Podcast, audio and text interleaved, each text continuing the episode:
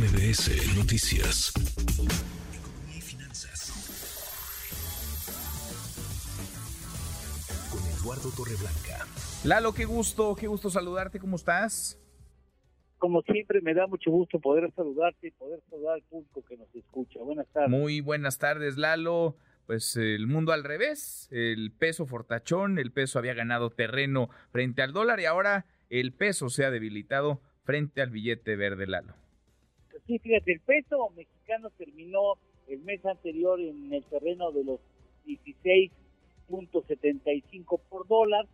Hace una hora estaban 17.60 y con tendencia a seguir perdiendo terreno.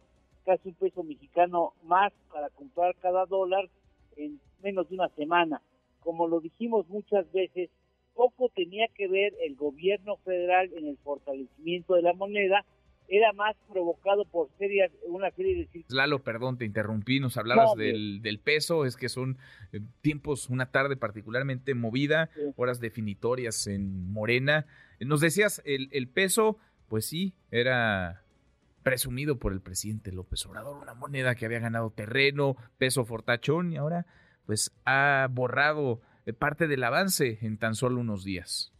Sí, y, lo habíamos comentado con el público en días anteriores, el peso fortachón es producto de una serie de circunstancias que han coincidido y que fortalecen la moneda mexicana frente al dólar, y, ahora en la debilidad de nuestra moneda tenemos que confirmar que efectivamente poco tiene que ver el gobierno en esta debilidad, es también debido a factores fundamentalmente externos sobre los cuales no se tiene ningún tipo de control. ¿Cuáles son esos factores externos? Primero, de manera destacada la debilidad de la economía china, algo que hemos tratado en un par de ocasiones en días anteriores.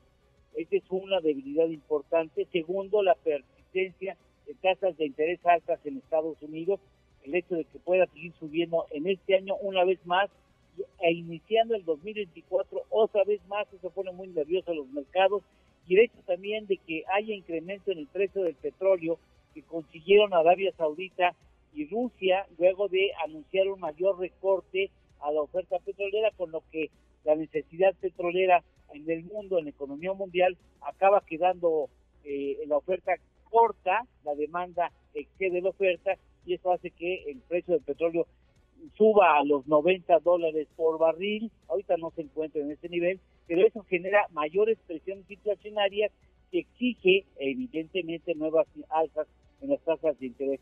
Por esa razón, el peso y otras, muchas otras monedas este, eh, de países en vías de desarrollo emergentes también están perdiendo frente al dólar.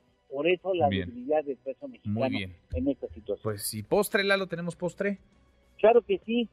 Al primer semestre de este año, México incrementó en 15% la compra de maíz transgénico a la Unión Americana. ¿eh? Ándale. Muy importante. Este muy, muy importante. Abrazo, gracias Lalo.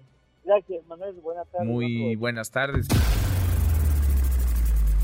Redes sociales para que siga en contacto: Twitter, Facebook y TikTok. M. López San Martín.